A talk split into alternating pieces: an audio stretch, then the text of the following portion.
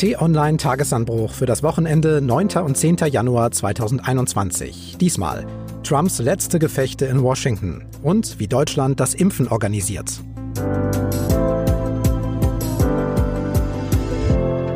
Herzlich willkommen im Wochenende und in einem neuen Jahr. Möge es ein gutes, gesundes und anderes werden. Ich bin Marc Krüger und kenne zwei Dinge, die auch 2021 gleich bleiben. Erstens schauen wir in diesem Podcast auf wichtige politische Themen aus der Woche zurück, analysieren, kommentieren, ordnen ein. Und zweitens ist dafür mit viel Wissen und Leidenschaft in der Leitung T-Online-Chefredakteur Florian Harms. Hallo nach Hamburg. Hallo und herzlich willkommen. Und wir haben sogar noch eine zweite Leitung, nämlich nach Washington DC zu unserem US-Korrespondenten Fabian Reinbold. Hi. Hallo nach Deutschland. Frohes neues Jahr. Ja, die Silvesternacht mag zwar an vielen Orten etwas ruhiger gewesen sein, mit weniger Böllern und Raketen, aber eine ruhige, entspannte Zeit zum Jahresanfang gab es definitiv nicht. Bei dir in Washington schon mal gar nicht, Fabian. Beispiel. Am Mittwoch war es, da hat der scheidende US-Präsident Donald Trump in Sichtweite vom Weißen Haus eine Rede gehalten. Er wiederholt dabei seine unbewiesenen und widerlegten Behauptungen von der manipulierten Präsidentschaftswahl.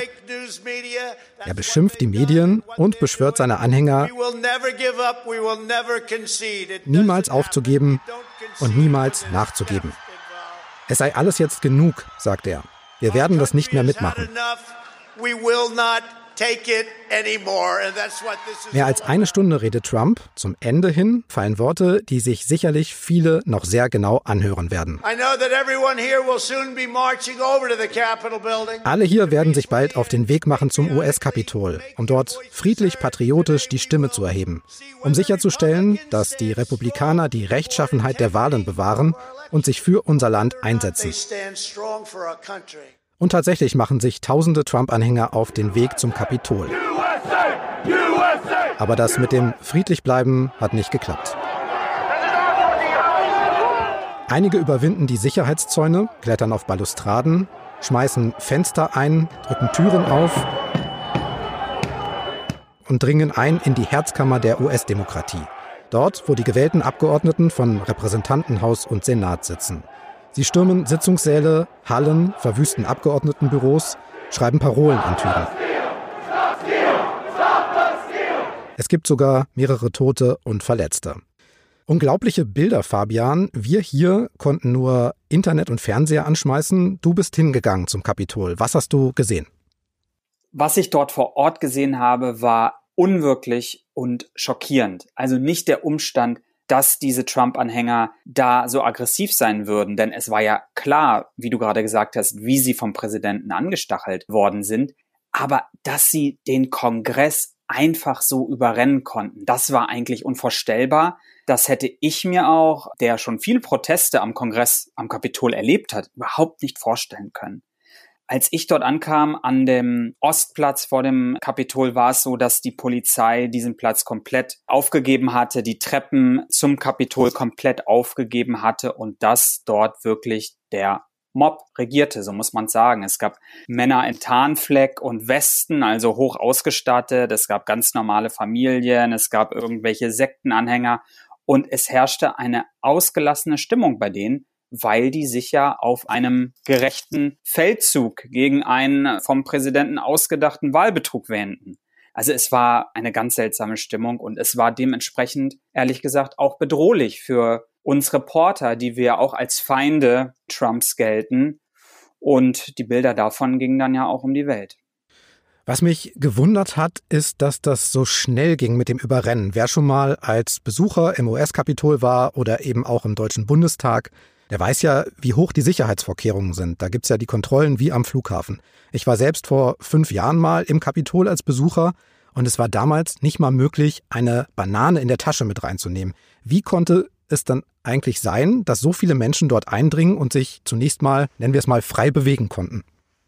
Das ist die ganz große Frage, über die sich jetzt auch Washington den Kopf zerbricht die Sicherheit hier ist, so seltsam das für die US-Hauptstadt klingen mag, hier wirklich eine komplizierte Angelegenheit mit ganz vielen verschränkten Kompetenzen. Es gibt die Capitol Police, die Washingtoner Polizei, die Park Police für die National Mall vor dem Kapitol, Nationalgarden, die von Washington und Bund irgendwie zusammen ins Feld geschickt werden müssen. Also es gibt ein riesiges Kompetenzwirrwarr. Aber was hier einfach den Leuten auffällt, ist natürlich, wenn wir uns erinnern an die Black Lives Matter Proteste im vergangenen Jahr in Washington, wie dort mit harter Hand, mit martialischem Aufgebot vorgegangen worden ist. Aber jetzt zugleich der Krawall, der angekündigte Krawall der weißen Trump-Anhänger freundlich begleitet wurde teilweise. Das ist natürlich ein politischer Skandal, der hier noch lange aufgearbeitet werden wird und der ja auch schon zu zwei Rücktritten von Polizeichefs geführt hat. Lass uns kurz drüber sprechen, warum eigentlich der Mittwoch für Trump so wichtig war. Seit der Wahl, wissen wir, versucht er, seine Wahlniederlage durch Lügen, durch Behauptungen und Gerüchte umzudeuten. Er hat Stimmen neu auszählen lassen, er hat Ergebnisse vor Gericht angefochten, das alles war vergeblich. Es gibt bis heute keine Beweise. Und am Mittwoch, da war sozusagen der letzte formale bürokratische Akt im US-Kongress. Beide Kammern, Senat und Repräsentantenhaus, kommen da zusammen und bestätigen die Wahlergebnisse der einzelnen Bundesstaaten, zählen dann nochmal und bestätigen letztlich den gewählten Präsidenten. Eigentlich komplett unspektakulär. Diesmal aber wird die Sitzung unterbrochen. Die Parlamentarier müssen in Sicherheit gebracht werden, eben weil der Mob das Parlament stürmt. Die Frage, die mich beschäftigt, ist, wollte Trump genau das? Ja, darüber können wir natürlich nur spekulieren, Mark. Aber der narzisstischen Persönlichkeit von Donald Trump entspricht es ja, dass er wirklich daran glaubt, dass die Wahl gefälscht worden sei. Er wiederholt das ja immer wieder mit so einer Vehemenz und so einer Inbrunst, dass schwer vorstellbar wäre, dass er das ausschließlich aus taktischen Gründen vorbringt. Gleichwohl spielen sicherlich taktische Gründe auch eine Rolle. Du hast es ja gesagt, das war jetzt der Moment, wo eben dann wirklich offiziell im Parlament der neue Präsident benannt wird. Und das war insofern dann auch der Höhepunkt dieser ganzen Lügenpropaganda, dieser Lügengeschichte von Donald Trump in den vergangenen Wochen. Und wenn man mal nach vorne schaut, dann kommt sicherlich doch ein taktisches Element zum Tragen, denn Donald Trump hat diesen Moment jetzt natürlich genutzt, um seine radikalen Anhänger auf sich einzuschwören, denn die braucht er ja auch noch, nachdem er dann das Weiße Haus verlassen hat. Denn er hat sicherlich ja noch einiges vor und auch vor, weiterhin eine Rolle in Amerikas Politik zu spielen. Ja, aber diese Bilder von Gewalt, von Hass, von verbarrikadierten Plenarsälen, von Parlamentspolizisten, die ja mit gezückten Pistolen da versucht haben, den Saal zu schützen, Trump-Anhängern in Abgeordnetenbüros, das wird ja in die Geschichtsbücher eingehen und Historiker sagen, sowas hat es auch noch nicht gegeben seit dem britisch-amerikanischen Krieg und das war vor 200 Jahren. Neben den Toten und dem Sachschaden, was würdet ihr sagen, was ist da kaputt gegangen am Mittwoch? Zum einen hat, glaube ich, das Image Amerikas noch einmal Schaden genommen in den letzten Tagen der Trump-Präsidentschaft. Also das Wort Bananenrepublik, das fällt nicht nur hier, das fällt ja weltweit. Und wenn man auf Amerika guckt, muss man sagen, das war jetzt auch eine weitere Ermächtigung jener Kräfte, die diese Demokratie verachten. Die konnten sich jetzt feiern mit Bildern, die ihre Wirkmacht entfalten und werden sicherlich auch äh, wieder Nachahmer ermutigen, das ist natürlich eine große Hypothek für die US-Demokratie. Und drittens noch ganz kurz für Trump selbst ist tatsächlich auch was kaputt gegangen. Also er hat da einfach übertrieben und man merkt natürlich, dass sich jetzt auch ein Teil, ich betone nur ein Teil, aber dass sich ein Teil seiner Leute jetzt auch wegen dieser Ereignisse abwendet. Ich glaube, dass auch noch mehr kaputt gegangen ist, denn es gab ja trotz dieses ganzen Wahnsinns in der Trumpschen Präsidentschaft schon immer den Eindruck, dass noch gewisse Dinge in der amerikanischen Demokratie sakrosankt sind, unantastbar sind. Zum Beispiel eben alles, was mit der Gesetzgebung auf dem Kapitol zu tun hat. Und diese Gewissheit oder dieses Vertrauen, denke ich, ist durch diesen Sturm auf den Kongress jetzt in Frage gestellt worden und auch zerrüttet worden. Man kann sich eben nicht mehr sicher sein, dass die amerikanische Demokratie immer im Zweifelsfall verlässlich noch funktioniert, sondern sie kann an den Rande eines präsidentiellen Putsches geraten. Und das ist eben so brandgefährlich und dann auch der Grund dafür, dass Beobachter rund um den Globus so erschrocken sind. In solch einem Moment, wo Chaos im Land herrscht, zumal im Zentrum der Demokratie, da tritt ja normalerweise auch ein Präsident vors Volk und ruft zu Ruhe auf und Besonnenheit. Und in diesem Fall war es aber ein noch nicht amtierender Staatschef, nämlich Joe Biden, der als erster vor die Kameras getreten ist. Dieses ganze Chaos, sagt er, ist nicht das wahre Amerika. Das zeigt nicht, wer wir wirklich sind. Wir sehen da eine kleine Gruppe Extremisten, die sich gesetzlos geben. Das ist Chaos, fast schon Aufruhr. Und es muss aufhören, sofort. Und Biden hat auch direkt eine Botschaft an seinen bis dahin sehr stillen Amtsvorgänger. Ich rufe Präsident Trump auf, sofort eine Fernsehansprache zu halten, sich an seinen Amtseid zu halten und die Verfassung zu verteidigen und ein Ende der Belagerung zu fordern. Schon das bemerkenswert. Trump hat dann reagiert, nicht mit einer Fernsehansprache, sondern mit einem Video etwa eine Minute lang. Und er sagt seinen Anhängern, die gerade wenige Kilometer entfernt im Kapitol für Chaos sorgen. Ich fühle euren Schmerz. Ich weiß, ihr seid verletzt. Dann wiederholt er seine unbelegten Behauptungen vom Wahlbetrug. Und am Ende schließlich Geht nach Hause, wir lieben euch, ihr seid etwas ganz Besonderes, ich verstehe euch, aber geht nach Hause. Wie waren da die Reaktionen drauf in den USA, Fabian? Wieder einmal große Empörung und Schock, aber ich muss sagen, das ist wirklich das typische Donald Trump Drehbuch. Er kritisiert und zugleich lobt er diesen Mob und verleiht ihm damit Legitimation. Und das hat er ein ums andere Mal schon getan. Erinnern wir uns an Charlottesville 2017, wo die Neonazis aufmarschierten und er das Gleiche tat. Er irgendwie kritisierte es, aber sagte auch, da sind gute Leute auf beiden Seiten.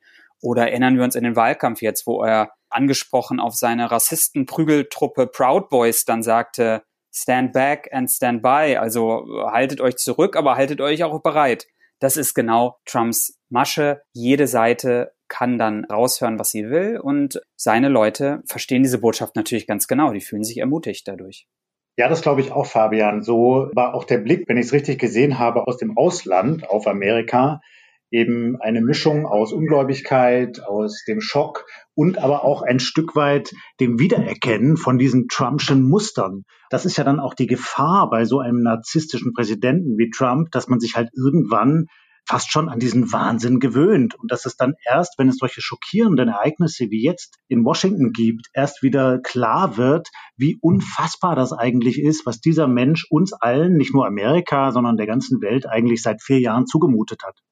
Absolut. Und für mich ist das auch eine der, wenn man es so sagen darf, eigentlich positiven Erscheinungen dieses düsteren Mittwochs hier in, in Amerika, dass, glaube ich, für sehr viele Leute wieder einmal sichtbar wurde, die hohen Kosten dessen, was Trump da eigentlich veranstaltet, die man im Alltag nämlich vergessen kann. Aber das war jetzt sozusagen unübersehbar, den hohen Preis, den Amerika für diese Taktiken zahlt.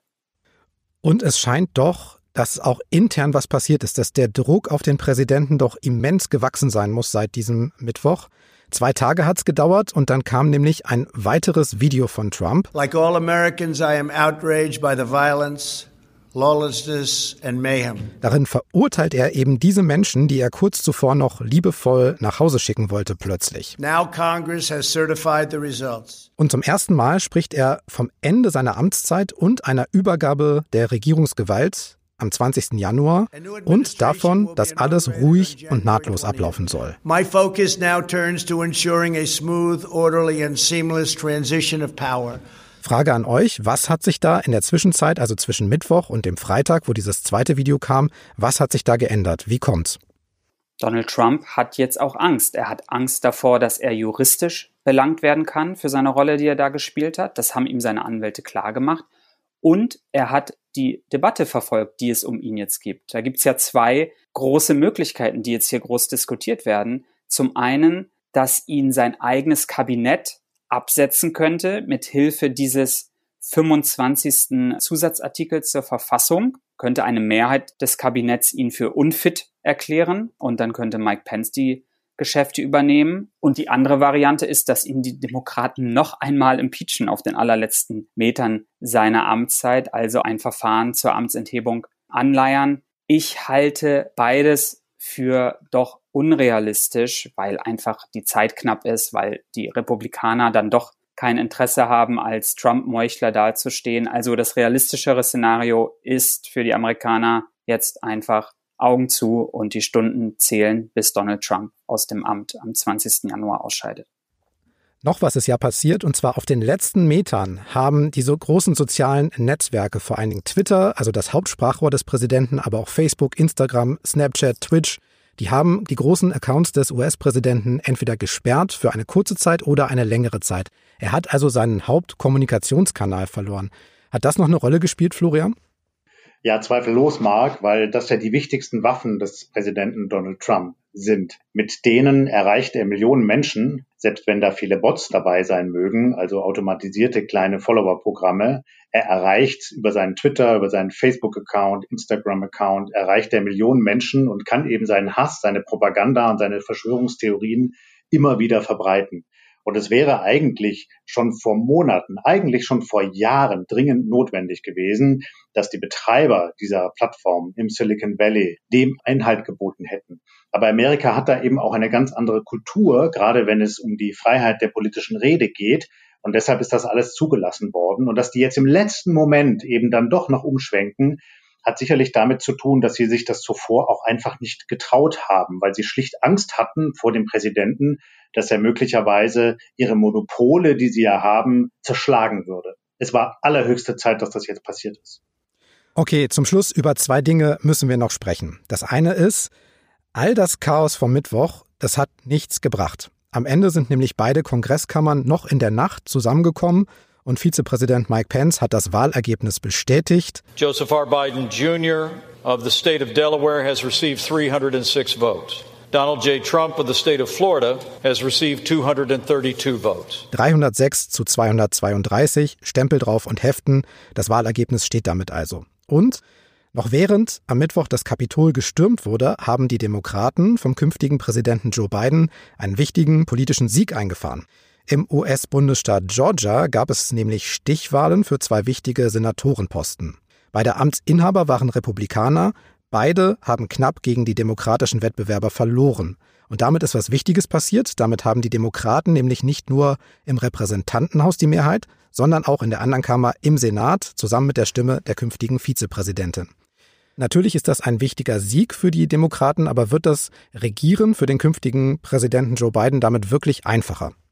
Es wird einfacher für ihn. Viel einfacher glaube ich nicht. Die Mehrheit ist ja hauchdünn. Es gibt diesen 50-50-Putt und dann kann Kamala Harris als Vizepräsidentin den Ausschlag geben. Was tatsächlich leichter wird für Biden, sind seine Personalien. Er kann jetzt seine Minister und seine Botschafter und ein paar wichtige Behördenchefs durchbekommen durch den Senat, ohne auf die Hilfe von Republikanern angewiesen zu sein. Das macht es für ihn viel einfacher, seine Regierung an den Start zu bekommen. Was dann die Gesetzgebung angeht, ist es nochmal eine andere Frage. Also was sicherlich möglich ist, dass hier endlich, endlich diese lang und breit diskutierten Corona-Hilfspakete verabschiedet werden können, dass die Krankenversicherung wieder ausgeweitet wird. Dafür hat Joe Biden jetzt eine Mehrheit, aber die ganz großen Projekte, was die Reform des politischen Systems angeht, was eine Zerschlagung der Internetkonzerne angeht. Das ist, glaube ich, mit dieser hauchdünnen Mehrheit im Senat und mit dieser ganz knappen Mehrheit im Repräsentantenhaus wirklich schwierig. Und dann eins noch. Ich habe mich gefragt, wie man diese immense Spaltung, diese Aggression, die man jetzt auch gesehen hat, wie man die überwinden könnte. Und ich kenne noch jemanden, der sich das fragt, nämlich den künftigen Präsidenten. The work of the moment die Arbeit für die nächsten vier Jahre, sagt Joe Biden, muss sein, Demokratie wieder zu beleben. Anstand, Ehre, Respekt, Gesetz. Ganz einfach ehrlichen Anstand. Und ich reiche mal die große Frage an euch weiter. Wie kann das gelingen? Ja, also Marc, die Frage ist natürlich so groß, dass wir eigentlich drei Podcast-Ausgaben bräuchten, um sie zu beantworten. Aber ich fange mal an und dann kann Fabian vielleicht ergänzen. Wir haben gerade über die Internetkonzerne gesprochen, also die sozialen Plattformen. Ich glaube, die sind ein Schlüssel dabei, weil sich eben auf Facebook, Telegram, Instagram und anderen Kanälen inzwischen eigene Subkulturen gebildet haben. Das sind Parallelrealitäten, die mit der echten Wirklichkeit nichts mehr zu tun haben. Und das sehen wir dann ja eben auch bei den radikalisierten Anhängern Trumps, dass die ganz andere Fakten haben, vermeintliche Fakten, die in Wahrheit einfach Quatsch sind, die sie dann aber dazu animieren, eben Hass zu verbreiten, Lügen zu verbreiten und auch ganz anderen Realitäten anzugehören. Das ist, glaube ich, ein wichtiges Element. Hier muss etwas passieren. Hier muss auch der Staat eingreifen. Ein weiteres Element könnte natürlich sein, dass diese Kultur, die in Amerika lebt, der Kommunitarismus, dass man sich umeinander kümmert, dass man nicht nur sich um das eigene Wohl sorgt, sondern auch um die Nachbarschaft, dass man sich engagiert in einer Kirche, in einem Verein, im öffentlichen Leben, dass man das doch eigentlich wiederbeleben muss in einem wirklich gut gelebten Patriotismus. Und das kann Amerika eigentlich sehr gut. Ich glaube, darin liegt eine Chance, oder Fabian? Ja, ich will es aber ein bisschen düsterer formulieren. Ich glaube, die Vereinigten Staaten lassen sich gar nicht vereinen. Es ist und bleibt ein Zwei-Parteien-System, das auf Polarisierung ausgelegt ist. Es gibt, wie du gerade sagst, auch sehr viele Interessen, die von dieser Polarisierung profitieren, unter anderem diese gespaltene mediale Öffentlichkeit. Ich glaube, dass Biden was ganz anderes zeigen kann. Er kann zeigen, dass es wieder eine funktionierende Regierung gibt, die das Leben der Bürger tatsächlich verbessern kann. Das wäre nach vier Jahren Trump an den Schalthebeln der Macht gar nicht mal so wenig. Dann sage ich an dieser Stelle herzlichen Dank, Fabian. Danke euch und schöne Grüße nach Deutschland.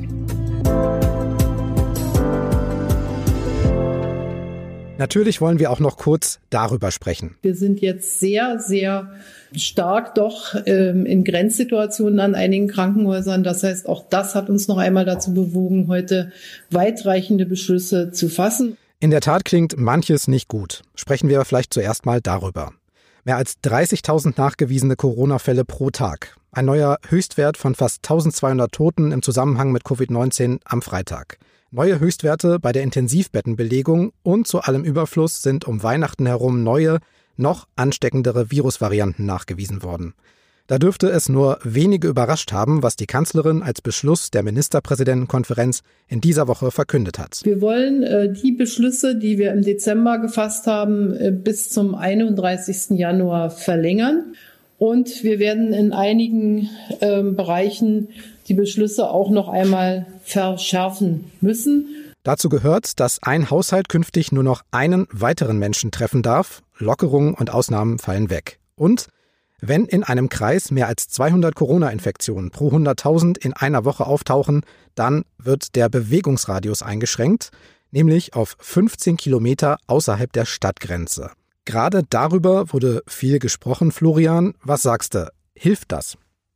Ja, also diese Einschränkung des Bewegungsradiuses wird ja auch von Fachleuten durchaus kritisch gesehen, weil man damit gar nicht so viel bewirken kann und vor allem, weil das gar nicht so viele Reisen trifft. Also es sind, wenn man es hochrechnet, vielleicht maximal 15 Prozent der Bewegungsreisen in Deutschland. Aber das andere Instrument, dass man nur noch eine einzige Person treffen darf, das ist ungleich wichtiger. Und das hört man jetzt auch von allen, die wirklich was von der Thematik verstehen, dass sie sagen, das, was jetzt angesichts dieser prekären Situation hilft, das ist wirklich die möglichst umfassende Beschränkung der Kontakte. Leider haben das immer noch nicht alle in diesem Land verstanden. Und bei dem anderen, bei dieser Sache mit dem Bewegungsradius, würde ich mal vermuten, die Politik dürfte dabei ja auch die Bilder von vor ein paar Tagen im Kopf gehabt haben, wo in den Urlaubsregionen und Mittelgebirgen dann eben tausende Autos die Straßen versperrt haben, Skifahren und Rodeln, als gäbe es keine Pandemie. Das wird vielleicht bei dieser Entscheidung nicht geholfen haben. Ganz bestimmt, Marc. Es waren ja immer wieder Bilder im Rahmen dieser Pandemie, die dann zu schnellen Reaktionen geführt haben. Erinner dich mal an die Szenen damals in Oberitalien, in Bergamo, wo man nachts die Militärtransporte gesehen hat, die die Särge in die Krematorien gefahren haben oder die Aufnahmen aus überfüllten Kliniken in Frankreich. So war das jetzt auch wieder so ein Moment, wo man sich eigentlich nur in den Kopf greifen konnte und sich fragen konnte, wieso so eine Minderheit eigentlich immer noch nicht verstanden hat, was die Uhr geschlagen hat. Es sind wenige. Es ist die Minderheit. Die allermeisten Bürger in Deutschland sind vernunftbegabt und halten sich ja an die Regeln. Aber leider verzeiht eben eine Pandemie keinen einzigen Fehler. Deshalb muss man dafür sorgen und die Politik muss dafür sorgen, dass die Regeln wirklich überall flächendeckend eingehalten werden. Andererseits habe ich auf den Bildern aus dem Schnee auch viele Kinder gesehen und da muss ich auch sagen, was willst du auf Dauer machen? Kleine und auch halbgroße Kinder, die sitzen seit Ewigkeiten zu Hause, man kann nicht planen, weiß nicht, wie es mit Kindergarten und Schule weitergeht, darf niemanden besuchen, darf nur eingeschränkt raus. Familien und Kinder, muss ich sagen, sind für mich so ein bisschen der blinde Fleck gerade in der Pandemie. Da gehen irgendwie viele davon aus, dass das schon irgendwie läuft. Und dann wollen Familien eben mal kurz raus mit dem Schlitten, wenn es schneit. Den Impuls zumindest, den kann ich nachvollziehen. Jein, Marc. Also ich spreche da durchaus auch aus Erfahrung. Und na klar, das ist schwierig mit Kindern. Und Kinder haben einen Bewegungsdrang. Und wenn sie den nicht ausleben können, dann werden sie ganz schnell ungenießbar. Und dann sind sie auch nicht mehr fröhlich. Das ist doch völlig klar. Die müssen raus. Aber müssen sie denn so raus, dass man sich ins Auto setzt und mit tausenden anderen an denselben Ort fährt und sich da auf die Pisten begibt? Muss das so sein? Nein, echt, das muss nicht sein. Man kann seine Kinder auch schnappen und kann einfach sich aufmachen, alleine in den Wald beispielsweise. Das ist doch problemlos möglich. Ehrlich gesagt, ich habe kein Verständnis für diese Situation. Lass uns noch über ein bisschen Hoffnung reden, Florian. Nach Weihnachten ist das Impfen losgegangen mit dem Impfstoff von BioNTech und Pfizer. Die EU hat noch weitere 300 Millionen Dosen davon bestellt und der Impfstoff wirkt laut Hersteller eben auch gegen die neuen Coronavirus-Mutationen. Mehr als 400.000 Deutsche haben auch schon die erste Impfung bekommen, zwei sind ja nötig. Und ein zweiter Impfstoff ist Anfang des Jahres auch zugelassen worden. Impfen scheint also ein vielversprechender Ausweg aus der Pandemie. Aber es gab da eben auch viel Kritik an der EU zum Beispiel, weil die zu zögerlich Impfstoff bei BioNTech bestellt habe und an Bundesgesundheitsminister Spahn, weil das Impfen so langsam anläuft. Was ist da dran? Also, zum einen kann man natürlich immer wieder, wenn man genau hinschaut, sagen, an der einen Stelle ist etwas nicht schnell genug gegangen oder an der anderen hätte man etwas noch besser organisieren können. Aber wir dürfen auch nicht vergessen, wir alle machen das zum ersten Mal und auch die Zuständigen in den Behörden, in den Regierungen, in den Ämtern machen so eine Impfkampagne, die ja wirklich unfassbar schnell durchgezogen wird, zum ersten Mal. Und ich finde, diese ganze Kritik, die jetzt da so vehement vorgetragen worden ist, tatsächlich ein Stück weit wohlfeil. Das wirkt ein bisschen so, als wolle man sich zurücklehnen und suche einfach mal nach einem Punkt, auf den man jetzt mal wieder ordentlich draufhauen kann. In Europa steht Deutschland beim Impfen noch ziemlich gut da. Wir kriegen das im Moment besser hin als so ziemlich alle anderen Länder in Europa. Es könnte noch wahnsinnig viel schneller gehen, möglicherweise, wenn alles durchoptimiert wäre. Ja, da werden wir auch hinkommen, aber das muss sich eben alles erstmal einspielen. Wir machen das zum ersten Mal. Und die Sache mit der EU, dass die zu zögerlich Impfstoff eingekauft haben? Ja, sehe ich auch nicht ganz so kritisch. Wenn man sich mal die Zahlen anschaut, dann sind ja viele, viele Millionen Dosen zugesagt worden. Und der Zeitpunkt, als die EU sich entscheiden musste, der war ja im Sommer. Und da war es eben noch so, dass unklar war, welcher der Hersteller als erster seinen Impfstoff auf den Markt bringen würde. Das sah noch nicht so aus, dass das auf jeden Fall BioNTech sein würde. Man hat viel über CureVac gesprochen, über andere Hersteller. Und die EU hat dann eben ihre Bestellungen auf unterschiedliche Hersteller verteilt. Das war gut und richtig so. Insofern ja, man kann an dem einen oder anderen Kritik üben, aber insgesamt ist die Strategie, das Problem europäisch anzugehen, richtig. Fahren auf Sicht ist ja seit ungefähr zehn Monaten die Strategie der Regierung in Bund und Ländern. Zum Schluss mal, wie weit können wir denn momentan gucken? Nur bis zum Ende des Monats? Ja und nein, Marc. Also wenn man sich die Zahlen anschaut, dann tendiert man ja dazu, immer von einem Tag auf den anderen zu denken und zu gucken, wie sich das bewegt. Aber wenn wir wirklich erfolgreich sein wollen im Kampf gegen die Pandemie, dann müssen wir jetzt auch angesichts dieser Mutationen und der noch rasant gestiegenen Gefahr einer Infektion müssen wir eigentlich viel weiter vorausdenken und nicht immer nur gucken auf, ja, wir machen den Lockdown jetzt nochmal bis Ende dieses Monats oder nochmal zwei Wochen weiter, sondern das neue Ziel muss eine Zahl sein, eine möglichst niedrige Zahl an Infektionen, dieser sogenannte Inzidenzwert. Ich stehe auf dem Standpunkt, eigentlich müsste dieses Ziel Null sein, so wie wir das auch in anderen asiatischen Ländern gesehen haben, aber auch in einigen europäischen Ländern, die das versuchen. Man kann aber auch sagen, der Zielwert muss unter 50 von 100.000 Bewohnern innerhalb eines Landkreises sein. Aber so müssen wir jetzt denken, weil sonst kommen wir aus diesem ständigen Jojo, mal Lockdown, mal nicht Lockdown, nicht mehr heraus. An dieser Stelle im Podcast ist ja immer Platz für eine kleine Besonderheit. Und da ist seit unserer letzten Podcast-Ausgabe vor Weihnachten etwas Tolles passiert. Ich hatte damals kurz angemerkt, dass wir zwar E-Mails, aber noch nie eine Postkarte als Reaktion bekommen haben. Was soll ich sagen? Das hat sich geändert, war auch nicht nur eine und das war großartig und besonders, Florian. Ja, das war richtig gehend herzerwärmend. Also ganz herzlichen Dank an alle, die zur Feder gegriffen haben und dem lieben Marc und mir ganz erfrischende Sätze auf eine Postkarte geschrieben haben. Uns haben diese Postkarten erreicht und wir haben uns riesig darüber gefreut, Marc. Aber natürlich über die E-Mails auch, oder? Das waren ja auch ziemlich viele.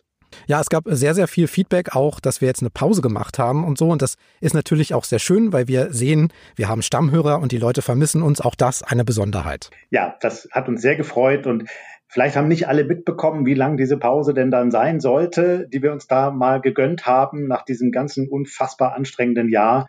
Aber jetzt sind wir ja wieder auf Sendung und wir haben auch seit gestern schon wieder richtig viele nette Rückmeldungen bekommen. Eine Leserin hat mir geschrieben, Gott sei Dank seid ihr wieder da. Ich brauche euch jeden Morgen. Ähm, das fand ich schon ziemlich nett.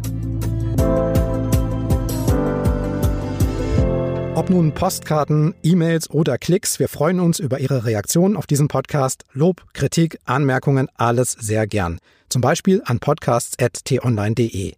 Sagen Sie gern weiter, dass es diesen Podcast gibt, dass er kostenlos ist und überall zu finden, bei Spotify, Apple Podcasts, Google, dieser in jeder Podcast-App. Einfach Tagesanbruch in die Suche eingeben, ein Klick auf Abonnieren, fertig. Für dieses Wochenende sind wir durch. Montag kommt der nächste Tagesanbruch, Newsletter und Podcast. Ich sage Danke fürs Hören, Tschüss und bis zum nächsten Mal. Tschüss und bleiben Sie uns bitte gewogen.